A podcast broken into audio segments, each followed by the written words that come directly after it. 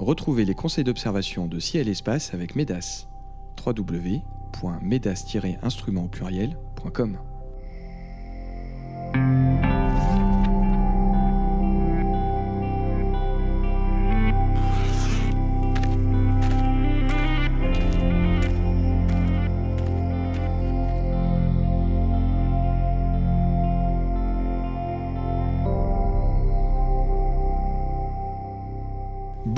bienvenue sur les podcasts de Ciel et Espace pour une nouvelle émission consacrée aux éphémérides. Ce mois-ci, en compagnie de Jean-Luc Dauvergne et de Philippe Hénarejos, je vous conseille d'observer la Lune qui passe à 1 degré de Saturne le 5, l'astéroïde Cérès qui passe à 1 degré de l'amas globulaire M19 le 11, les étoiles filantes Orionides à leur maximum le 21, la Lune encore qui occulte plusieurs étoiles de l'amas de la Crèche le 22 au matin, la lumière zodiacale à saisir à partir du 27 dans le ciel de l'aube, et Jupiter qui passe à seulement 10 minutes d'arc de la Lune le 31.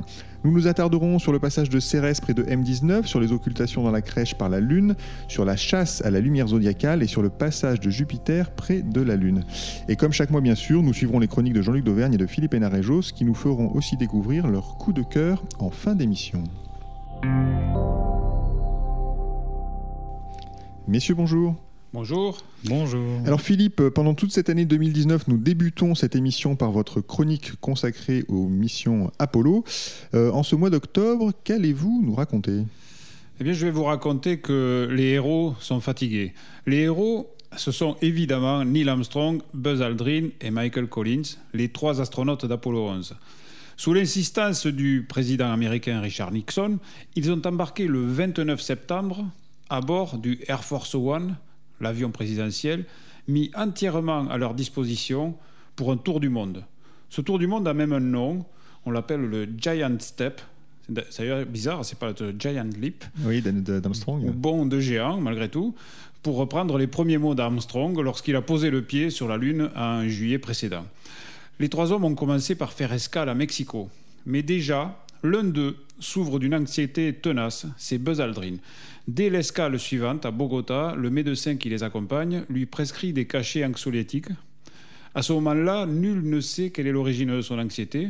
Alors la tournée se poursuit en Amérique du Sud, à Brasilia, Buenos Aires, Rio de Janeiro, avant une traversée de l'Atlantique et avec un arrêt à Las Palmas, aux Canaries, puis à Madrid, première ville du continent européen à être visitée par les héros.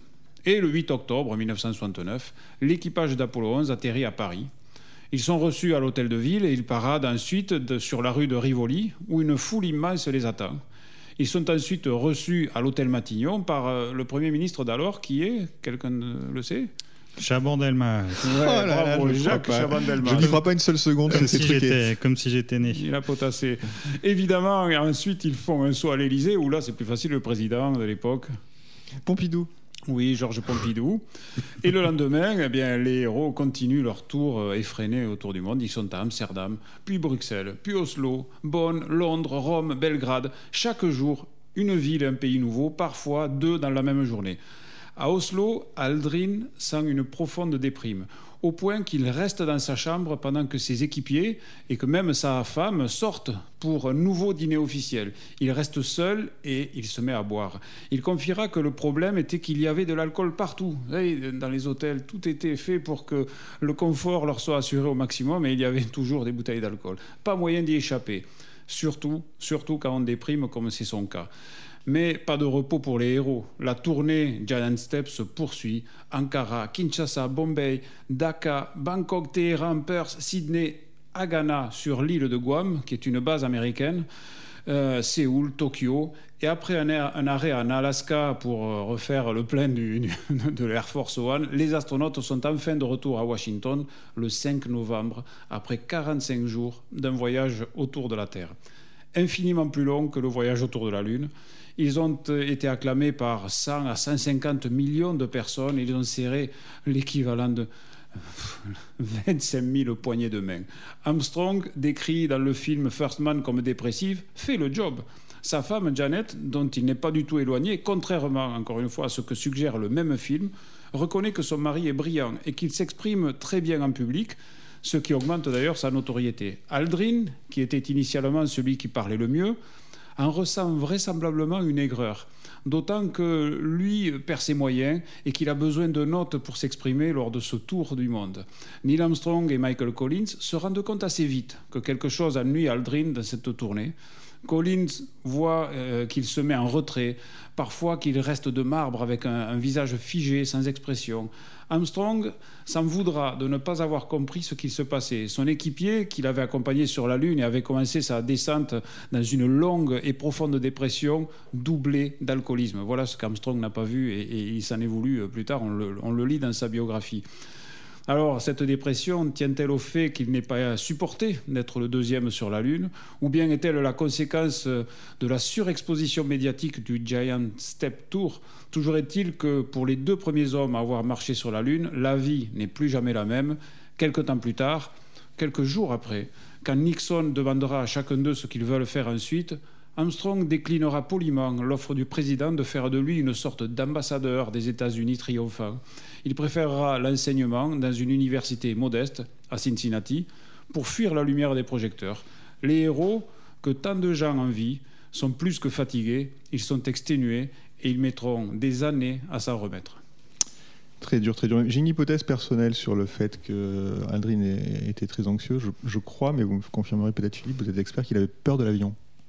Ah, je ne sais pas. ce, serait, ce serait quand même incroyable. Pour un astronaute, non, j'imagine que c'est pas la pour- bonne. Et surtout pour un pilote. La bonne hypothèse. Première observation, passons aux éphémérides. Première observation intéressante ce mois-ci. L'astéroïde Cérès s'approche de l'amas globulaire M19 le 11 octobre. En deux mots, Jean-Luc, est-ce que vous pouvez nous décrire déjà euh, bah, cette- cette- cet amas globulaire M19 M19, c'est plutôt un bel amas globulaire. Il est relativement bas dans notre ciel, donc c'est peut-être pour ça qu'il n'est pas plus connu, mais il est de magnitude 6,8, ce qui en fait quand même un amas globulaire notable. Euh, il est aussi intéressant par sa position. Les amas globulaires sont souvent des objets en périphérie autour de notre galaxie, mais en tournant autour de notre galaxie, parfois ils passent dans le plan de la galaxie, et c'est le cas pour celui-ci, qui se trouve même relativement proche du centre de la galaxie, à environ 5000 euh, années-lumière.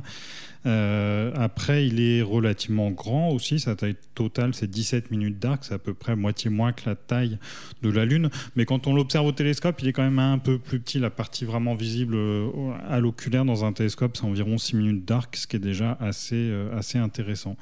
Donc c'est un bel objet à observer en soi. Donc ça nous donne une occasion de l'observer. Pour le repérer dans le ciel, c'est pas forcément très difficile. On est dans le ciel euh, du soir, c'est observé en début de nuit. On a Jupiter qui est non loin, au-dessus de M19 et Cérès à 3,5 degrés. Donc ça fait un bon jalon de départ pour aller rechercher ces deux objets. Alors, ces deux objets euh, s'approchent euh, euh, de je ne sais pas combien d'ailleurs exactement. C'est que- environ un degré entre les deux objets. Donc euh, le, le 11 octobre, ils sont à peu près à cette distance-là l'un de l'autre. Mais le rapprochement reste intéressant sur plusieurs jours autour de cette date, évidemment. Comment on va profiter de cette rencontre? Il faut prendre des jumelles, c'est pas suffisant, une lunette, un télescope? Je dirais quand même plutôt un télescope, du coup, en restant sur un grossissement pas très élevé. Si on veut avoir plus d'un degré de champ, il faut rester sur des grossissements relativement faibles, de l'ordre de 50 à 60 fois. Et puis après, l'enjeu, ça va être évidemment de trouver Cérès. Dans le champ, on est quand même dans la Voie lactée. Il y a beaucoup, beaucoup, beaucoup d'étoiles. Et en fait, la petite astuce, c'est que contrairement aux étoiles, Cérès a un petit diamètre apparent. Donc, c'est un astre qui apparaît dans le champ qui est quand même relativement lumineux au-dessus de M19 et cet astre, contrairement aux étoiles présentes dans le champ, ne scintille pas ou en tout cas scintille moins que les étoiles dans la mesure où sa taille apparente euh, à lui est pas aussi ponctuelle que celle des étoiles. Du coup, les effets de turbulence d'un bord à l'autre de l'objet se moyennent, même si à l'oculaire, surtout en grossissant 50 ou 60 fois, son aspect est parfaitement ponctuel. Et Ce qui est important, j'imagine, surtout pour euh, constater le déplacement de Cérès euh, dans le système solaire, c'est d'observer euh, sur plusieurs jours, de répéter l'observation? Oui, ça, si vous avez l'occasion, s'il y a une période de beau temps de plusieurs jours, là, de- du coup, de jour en jour, euh, M19 offre un bon jalon pour se rendre compte que l'objet se déplace de façon notable. Un astéroïde, c'est vraiment euh, un objet qui se déplace finalement assez vite. euh. En fait, c'est comparable, c'est une orbite comparable à celle de Mars en ordre de grandeur. Et c'est vrai que quand Mars est observable dans le ciel, on se rend compte rapidement que de jour en jour, de semaine en semaine, sa position change assez notablement. Donc le 11, c'est le passage au plus près de M19, mais n'hésitez pas à commencer vos observations quelques jours avant et à les poursuivre quelques jours Après, le 22, la Lune traverse l'amas de la crèche. C'est un amas ouvert cette fois-ci. Euh, Philippe, pouvez-nous décrire euh, l'amas de la crèche? Alors oui, l'amas de la crèche, euh, c'est un amas qui vaut le détour, même avec un petit instrument d'astronomie. Il n'est qu'à 577 années-lumière et contient environ 350 étoiles. Alors certes, vous ne les verrez pas toutes euh, dans le télescope, et vous en verrez surtout une quarantaine, les plus brillantes. Euh, mais c'est quand même songer que c'est 10 de plus que ce que Galilée avait compté quand le premier, il avait pointé une lunette astronomique très modeste, 3 hein, cm de diamètre, dans sa direction. C'est donc un beau fourmillement stellaire avec des instruments euh, euh, petits à moyens. Euh, c'est vraiment une, belle, une belle vision à, l'oculaire. Maintenant, je voudrais quand même vous parler de son occultation par la Lune le 22. Le phénomène est très simple. Donc la Lune, qui est à ce moment-là à 367 600 km de la Terre, c'est-à-dire un peu plus près que sa sa hum, distance moyenne et qui tourne autour, passe devant cet amas d'étoiles et on assiste donc en quelque sorte à une éclipse d'étoiles. Alors on parle plus volontiers d'occultation hein, par la Lune. L'amas en question, donc M44, aussi appelé amas de la crèche, se trouve dans la constellation du Cancer. Cette fois, l'occultation, il faut noter qu'elle ne concerne que quelques étoiles de l'amas. La plupart se contenteront d'être frôlées par la Lune. Et c'est ça qui est intéressant, je vais vous en parler. Plus vous êtes au nord de la France, plus la Lune occultera d'étoiles. En revanche, dans les régions les plus méridionales, M44 vient juste passer tout près du pôle sud de la Lune. Euh, j'aimerais vous dire que c'est une observation spectaculaire puisqu'elle concerne deux objets remarquables et visibles à l'œil nu de la voûte céleste, la Lune et l'amas de la crèche, mais non, la différence de luminosité entre les deux, entre les deux est immense. L'amas M44 est grandement éteint par l'éclat de la Lune et l'observation donc ne peut pas se faire à l'œil nu. Même aux jumelles, à mon avis, ça me semble compromis. Il faut au minimum une lunette de 80 mm, par exemple. Un télescope de plus de 100 euh, mm sera nécessaire pour euh, commencer à avoir un peu de confort d'observation. Alors là, vous verrez euh, à ce moment-là l'étoile la plus brillante à être occultée, qui est 39 du cancer, qui fait partie de l'amas. Euh, qui était à la, magnitude 6,35. Vous voyez, c'est juste en dessous de la limite euh, visible à l'œil nu. Alors elle se trouve en périphérie de l'amas et va disparaître vers 6h15 sur le bord éclairé de la Lune. Alors attention, en fonction du lieu où vous êtes, cela va changer. Donc ben, prenez plutôt de l'avance. Par exemple à Paris, ce sera 6h16, mais par exemple à Brest, ça sera 6h07. Et par exemple à Nice, eh bien, ce sera rien du tout, puisque l'étoile, elle, va venir raser le pôle sud de la Lune vers 6h51. Donc, euh, je vous invite à utiliser des, logiciels comme Stellarium, je donne celui-ci euh, comme exemple parce qu'il est gratuit, hein, euh, pour vérifier, depuis votre lieu d'observation, quelles étoiles sont occultées et à quelle heure. Et avec de la chance, vous pouvez remarquer que certaines ne feront que frôler le bord de la Lune et disparaîtront peut-être temporairement, plusieurs fois, en passant derrière les montagnes du bord lunaire. C'est l'observation euh, la plus intéressante euh, qu'on peut, qu'on peut espérer euh, avec cette rencontre qui est quand même malgré tout réservée, encore une fois, à des gens qui observeront au télescope. Et qui auront le courage de se lever pour être prêts pour 6 heures du oui, matin parce que C'est à l'aube. Hein. Très bien, Jean-Luc, vous nous conseillez dans les pages de Ciel Espace de guetter la lumière zodiacale à partir du 27 dans les lueurs de l'aube. Alors pour rappel, la lumière zodiacale, c'est bien euh, cet éclat provoqué par les poussières qui naviguent dans le plan du système solaire et qui sont éclairées par le Soleil, c'est ça, hein, Jean-Luc? Oui, c'est ça. Autour du Soleil, il y a un gigantesque nuage de poussière. Alors, ce nuage de poussière, il est sans cesse réalimenté par des comètes, parce qu'avec la pression de radiation du Soleil, si c'était des poussières qui datent de l'origine du système solaire, elles auraient été doucement poussées vers l'extérieur du système solaire depuis bien longtemps. Donc on a sans cesse euh, une, alimentation de ce nuage de poussière. Et il faut un bon ciel pour l'observer. Ça, c'est la première condition. Donc on va attendre que la Lune parte du ciel du matin. Là, c'est le cas. À partir du 27, la Lune commence à plus nous gêner. Il faut évidemment s'éloigner de la pollution lumineuse. Donc là, il faut vraiment s'éloigner des villes, euh, pourquoi pas monter en montagne. Et puis, il faut que ce nuage de poussière est centré sur le, plan du système solaire, c'est-à-dire sur la ligne de l'écliptique. Et donc, il faut que la ligne de l'écliptique soit plutôt bien dressée sur l'horizon. Et donc là, c'est le cas en ce moment dans le ciel du matin. Donc c'est pour ça qu'il faut l'observer en ce moment le matin. et la ligne de l'écliptique a une, inclinaison qui varie tout simplement au gré des saisons, de la même façon que le Soleil est haut dans le ciel au mois de juin et bas au mois de décembre. Bah, l'inclinaison de la ligne de l'écliptique sur laquelle se trouve le Soleil le, matin et le soir varie plus ou moins fortement au gré des saisons. Donc là, on observe la lumière zodiacale plutôt le matin et quand on sera à l'automne, on l'observera plutôt dans le ciel du soir. Et ça ressemble à quoi dans le ciel? Est-ce que c'est une tache C'est euh, c'est un trait justement parce que c'est dans un plan. Euh, comment on peut s'en faire une idée? C'est une lueur qui a une forme très ovale. Enfin, il faut imaginer un ovale tronqué par l'horizon, évidemment. Et ce qui permet de le distinguer de la pollution lumineuse, c'est que cette lueur est inclinée sur l'horizon. Elle suit la ligne de l'écliptique. Euh, parfois, on a des planètes sur la ligne de l'écliptique qui permettent de bien la jalonner, de bien la repérer. Mais à défaut, il suffit de prendre une carte du ciel, de regarder où sont les constellations du zodiaque, et on voit si cette ligne est bien située dans cette zone-là vers l'est, vers les constellations du zodiaque. Et si on a un bon ciel, on arrivera vraiment à voir que cette lueur est légèrement inclinée.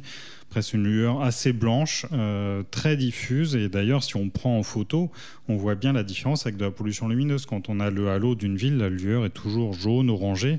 Là, c'est vraiment quelque chose de blanc. Et d'ailleurs, si on a un peu de mal à voir la lumière zodiacale à l'œil nu, euh, justement, la photo peut être un moyen de la mettre en évidence. Et le paradoxe, je trouve, de la lumière zodiacale, c'est dans nos campagnes où on a toujours un peu de pollution lumineuse, elle est vraiment difficile à voir. Donc ça semble être un challenge, un truc un peu impossible. Et dès qu'on se retrouve dans un désert, en fait, elle est tellement lumineuse qu'elle est presque gênante. En fait, on, voit bien que le ciel est beaucoup plus clair dans cette région-là.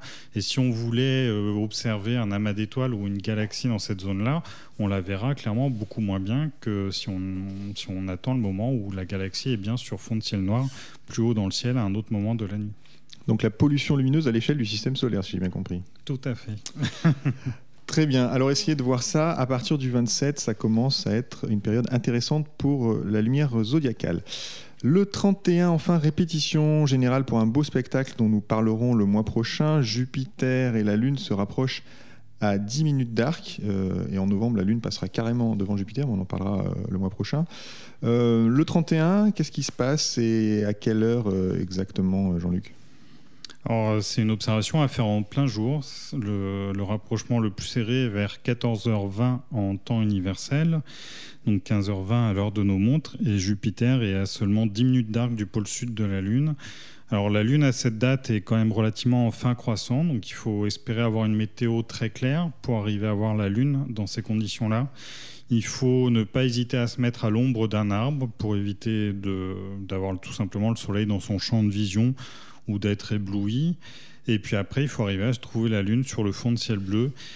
Le mieux, dans l'absolu, quand même, c'est d'avoir un télescope euh, doté d'un système de pointage automatique, le laisser initialiser, le laisser tourner euh, la journée, après une initialisation la nuit, et tout simplement lui demander d'aller sur la Lune ou Jupiter pour être sûr de pouvoir repérer ces deux astres dans le ciel. Après, Jupiter et la Lune, comme ça, sont difficiles à repérer sur le fond de ciel bleu, mais une fois qu'on les a accrochés du regard, euh, normalement, enfin, en, tout cas, la Lune, on la voit euh, facilement. Simplement, sur le fond de ciel bleu, des fois, euh, surtout sur une phase comme ça, c'est pas forcément évident de, la repérer. Et Jupiter, elle, à l'œil nu, c'est un peu faible pour la repérer, enfin, pour la voir, on, on la voit pas vraiment à l'œil nu, mais en tout cas, au télescope, il n'y a aucun problème pour la distinguer, du, pour la sortir du fond de ciel bleu. C'est maintenant l'heure de notre chronique constellation. Euh, Jean-Luc, vous nous proposez chaque mois une promenade à l'instrument dans une constellation qui est particulièrement bien visible dans le ciel euh, à cette saison. Et ce mois-ci, vous nous invitez, je crois, dans la constellation de la baleine. Exactement. Alors ça, c'est vraiment une très belle constellation d'automne. On a surtout, alors, cette constellation est bien connue pour l'une de ces étoiles qui s'appelle Mira Ceti, ça veut dire la merveilleuse de la baleine. Cette étoile, elle s'appelle euh, merveilleuse de la baleine euh, dans la mesure où son éclat peut devenir relativement brillant jusqu'à la, magnitude 2, 3, ça dépend des, périodes. C'est une étoile variable à relativement longue période et il se trouve que le maximum, euh, enfin en tout cas les éphémérides donnent un maximum pour cette étoile le 24 octobre. Donc c'est vraiment le moment de l'observer. Et ce qui est très spectaculaire, c'est que quand cette étoile perd de son éclat, arrive à son minimum de luminosité, elle est plus visible à l'œil nu. Donc euh, même pour les photographes, ça peut être amusant de photographier la constellation de la baleine maintenant et de revenir la photographier euh, plus tard, dans quelques mois ou même l'année prochaine. L'étoile n'aura pas du tout le même éclat dans la constellation. Qu'est-ce qui provoque euh, cette variation d'éclat? C'est une étoile en fin de vie, une géante rouge, et en fait elle a des variations de son diamètre qui provoquent des, des fortes variations de luminosité. Donc ça, c'est la première chose vraiment facile à observer dans cette constellation. Euh, Miraceti se trouve à peu près vers le milieu de la constellation. Après, il y a un autre objet que j'aime beaucoup dans la constellation de la baleine, c'est la nébuleuse du crâne. La nébuleuse du crâne, elle a un nom un peu morbide, mais en tout cas, c'est une nébuleuse planétaire très atypique. Dans un petit télescope, elle a une forme sphérique un peu ordinaire. Après, quand on la regarde dans un télescope de 200 mm, elle montre des inhomogénéités à sa surface. Et ce qui est intéressant, c'est que c'est une nébuleuse planétaire, donc c'est le résidu d'une étoile du type euh, Soleil en fin de vie. Et l'étoile au centre, la naine blanche, est encore extrêmement chaude. Elle est à 200 000 degrés, ça veut dire qu'elle rayonne l'essentiel de son énergie dans l'ultraviolet. Euh, malgré tout, cette étoile est visible dans un télescope amateur. Elle a une magnitude de l'ordre de 12. Et le paradoxe après sur la nébuleuse, sur l'ensemble de l'objet, c'est que lorsqu'on prend des sources euh, pour savoir quelle est la, magnitude de l'objet, en fait, on va trouver des choses assez divergentes avec un étalement à peu près de deux magnitudes, entre la magnitude 10 et la magnitude 12. En fait, ce qui se passe, c'est que si on, prend, si on photographie l'objet avec une caméra CCD, la caméra est assez sensible sur tout le spectre et encore euh, dans, la partie bleue du spectre. Donc la caméra va bien voir cette nébuleuse qui est quand même plutôt euh, avec un éclat décalé sur le bleu à cause de cette étoile très chaude au centre. Notre œil, lui, dans le bleu, il est quand même relativement moins sensible. Son pic de, sensibilité, c'est dans le vert, même si la sensibilité se décale un peu dans le bleu la nuit. Euh, un objet aussi bleu, on le voit pas si bien que ça. Et du coup, en observation visuelle, c'est un objet quand même relativement peu lumineux. Mais c'est une nébuleuse quand même assez compacte, et ce qui permet du coup de, malgré tout, la voir relativement bien dans un télescope de 200 à 300 mm. Après, ce qu'on peut signaler aussi, il y a un joli groupe de galaxies dans le haut de, la constellation. Et notamment, il y a la galaxie euh, NGC 1055 qui est euh, une galaxie en fait euh, qu'on voit par la tranche et qui est en fait il y a pas mal d'autres galaxies autour et du coup sa forme a été déformée. Donc là c'est plutôt une cible pour les photographes, elle est quand même relativement difficile, elle a la magnitude 10,6, ce qui est assez faible pour une galaxie mais elle, est, elle a une forme un peu vrillée en fait sur les photos, même amateur, ça apparaît distinctement qu'elle est, euh, que son plan a été totalement déformé par les interactions gravitationnelles avec les nombreuses autres galaxies qu'on a autour. On a aussi M77 à côté, qui est une galaxie relativement brillante, mais un peu moins spectaculaire hein, sur les photos. Et puis on a un groupe comme ça avec euh, trois autres galaxies brillantes dans la même zone. Donc si on a une lunette un peu à grand champ, là, on peut vraiment s'amuser à photographier autour d'une des étoiles brillantes de la baleine. Là, c'est euh, euh, ce petit groupe de galaxies qui ressort euh, très bien. Pour photographier euh, ces galaxies, pour les voir, il faut poser combien de temps à peu près bah, c'est tout. En ciel profond, plus on pose, mieux c'est. Mais je dirais qu'il faut poser au moins plusieurs minutes si on veut commencer à bien les distinguer. Et puis évidemment, les, les meilleurs résultats sont obtenus en accumulant au moins une demi-heure, voire une heure. Et en fait, avec l'automatisation des moyens d'observation, aujourd'hui on peut faire de l'autoguidage, on peut même relativement facilement piloter sa monture à distance, c'est-à-dire être dans son salon et piloter euh, l'ensemble du matériel euh, avec une, connexion réseau ou par Wi-Fi. Du coup, il y a de plus en plus de gens qui s'amusent à accumuler des dizaines d'heures d'observation sur les objets qu'ils observent. Le seul problème sur des galaxies, en fait, c'est plutôt la, qualité du ciel. Quand on observe des nébuleuses, on peut filtrer sur des galaxies. Elles émettent de la lumière dans toutes les, longueurs d'onde, et notamment bah, dans les longueurs d'onde des lampadaires. Donc là, il n'y a pas vraiment de solution miracle pour s'affranchir de la pollution lumineuse, à part euh, prendre sa voiture et s'éloigner des villes. Très bien, merci pour cette balade dans la constellation de la baleine.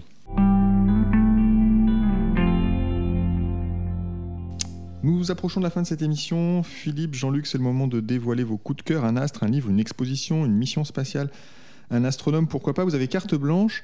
Sur quoi souhaitez-vous attirer l'attention de nos auditeurs ce mois-ci, Philippe? Eh bien, ni un livre, ni un astre, ni une exposition, mais un observatoire J'ai euh, comme coup de cœur l'observatoire du Roque de los Muchachos sur l'île de la Palma aux Canaries. C'est un observatoire où je me suis rendu. Et euh, les observatoires astronomiques, vous le savez, sont toujours situés dans des lieux extrêmes, au sommet de montagnes et dans des déserts. C'est toujours très beau. Mais celui-ci est, à mon avis, l'un des plus grandioses. Les télescopes, en effet, euh, sont construits à 2400 mètres d'altitude sur le point culminant de l'île de la Palma qui se trouve être un volcan dont jadis la caldeira s'est en partie effondrée. Cela fait qu'une fois au sommet, vous vous trouvez au bord de cette immense caldeira avec des apics de plus de 1000 mètres. La vue sur cet amphithéâtre naturel est vraiment saisissante. Moi, j'arrivais pas à partir. hein. Là-bas, c'est simple. Je me suis fait prendre par la nuit. Même pour des personnes qui ont vu le Grand Canyon aux États-Unis, ça vaut le détour. C'est vraiment grandiose. Alors, si le temps est dégagé, vous avez aussi de là une vue sur l'île de Tenerife qui n'est qu'à 100 km et qui est reconnaissable elle aussi à son volcan très pointu, le TID, qui culmine à 3700 mètres d'altitude. Alors l'autre point remarquable à l'observatoire du Roc de los Muchachos, c'est que pour l'atteindre, vous partez du niveau de la mer, généralement de l'aéroport de La Palma, où vous prenez votre voiture de location. Alors vous prenez une très belle route sinueuse, très sinueuse, et à mesure que vous montez, vous traversez tous les types de paysages et de végétation, on va dire des continents européens et africains. À mesure que vous montez, cela commence par les tropiques au niveau de la mer, puis euh, pour arriver au climat de haute montagne, euh, et vous passez par des moments où vous avez des châtaigniers, euh, etc., puis des sapins, et le tout en une trentaine de kilomètres, ça vous fait une, traversée climatique de, des continents.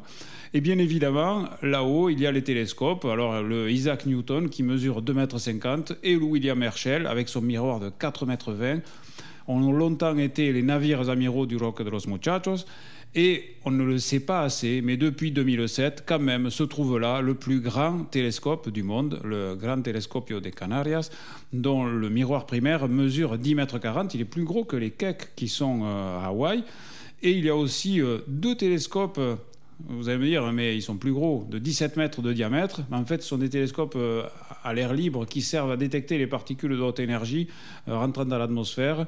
Euh, et ils sont très spectaculaires à voir. Ils sont à l'entrée de, de- de l'observatoire. Donc, si vous partez en vacances aux Canaries, ce qui n'est pas très loin, ne manquez pas de faire de l'ascension jusqu'au Roque de los Muchachos. Ne restez pas sur la plage. C'est bien d'aller à la plage, mais il y a un très bel observatoire là-bas. Et pour finir, j'ajoute qu'il se pourrait que cet observatoire accueille finalement un jour, peut-être, vous voyez les précautions que je mets, le 30 Meter Telescope, le TMT, futur télescope de 30 mètres américain, dont la construction à Hawaï semble de plus en plus compromise par des manifestations d'opposants. Alors, l'Espagne s'est portée candidate pour recevoir cet instrument aux Canaries. Et vu les difficultés maintenant récurrentes euh, à Hawaï, euh, l'option Roque de los Muchachos, malgré quelques inconvénients, reste très ouverte. Oui, et puis pour les auditeurs qui voudraient en savoir plus, je les invite à aller consulter le site web de Ciel Espace où on a suivi et on continuera de suivre évidemment cette aventure du 30 Meter Telescope. Où va-t-on le construire? Mystère et boule de gomme.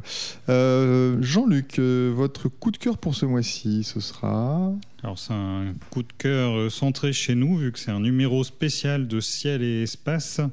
En fait, euh, lorsqu'on débute pour observer au télescope, souvent on se base sur le catalogue des objets de Messier, mais le catalogue des objets de Messier a deux défauts. Certains des objets qu'il comporte ne sont pas tous spectaculaires, même si malgré tout la majorité d'entre eux est intéressante. Et surtout, le catalogue de Messier omet des objets euh, incontournables comme euh, H. Percé par exemple, ou même la nébuleuse nord-américaine. Enfin bref, c'est pas forcément le catalogue parfait pour débuter. Donc, pour pallier à ça, on a essayé de concocter un catalogue maison qui comporte 60 cibles immanquables pour les débutants. Donc là, il s'agit vraiment que d'objets dignes d'intérêt à viser au télescope. Et donc, on retrouve ce numéro spécial sous forme numérique, soit en allant sur le site web de Ciel Espace où les numéros peuvent être achetés à l'unité, ou en allant dans l'application Ciel et Espace le plus. Dans l'application Ciel et Espace le plus, il y a plusieurs catégories. Il faut chercher celui-ci dans la catégorie des numéros spéciaux.